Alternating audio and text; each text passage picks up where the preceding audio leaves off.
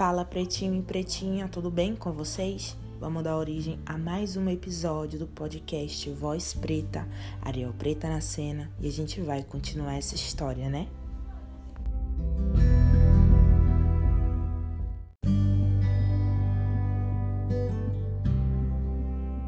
E hoje nós vamos falar de ancestralidade. Vou trazer um texto de minha autoria, cujo título é Relacione-se com a sua ancestralidade.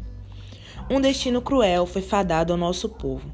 Está nos escritos de novo e de novo que descobriram nossas terras, reduziram nosso ciclo, amontoaram-se sobre nós e nos fizeram literalmente de pinico. Mas não é disso que eu quero fazer um rebuliço. Não nesse estilo, mas quero que você coloque no urinol agora todo o sofrimento que essas memórias trouxeram, por serem tão omissos. Recorde-se da perseverança, da continuidade do processo de construção da nossa humanidade. Orgulhe-se da sua ancestralidade.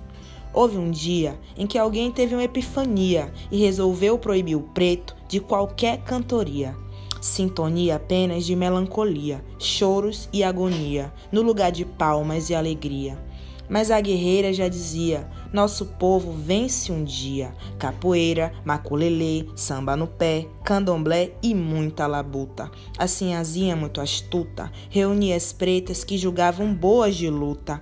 Passar, servir, amamentar, mais tarde histórias a contar, vivência a compartilhar, resiliência a incentivar, motivação a reinventar, para mais histórias poder partilhar.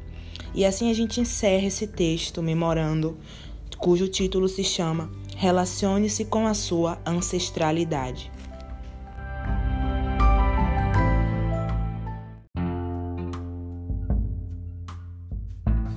Então, meu preto e minha preta, vamos assinar uma petição para mudar esses livros de história aí que conta que a gente já venceu, porque eu ainda não consegui o meu troféu. Você já tá com o seu na mão? Mas aí isso não impede a gente de crescer, de subir. Vamos lá. Get up, stand up. Don't give up the fight. Ninguém vai tirar a gente dessa luta, tá bom?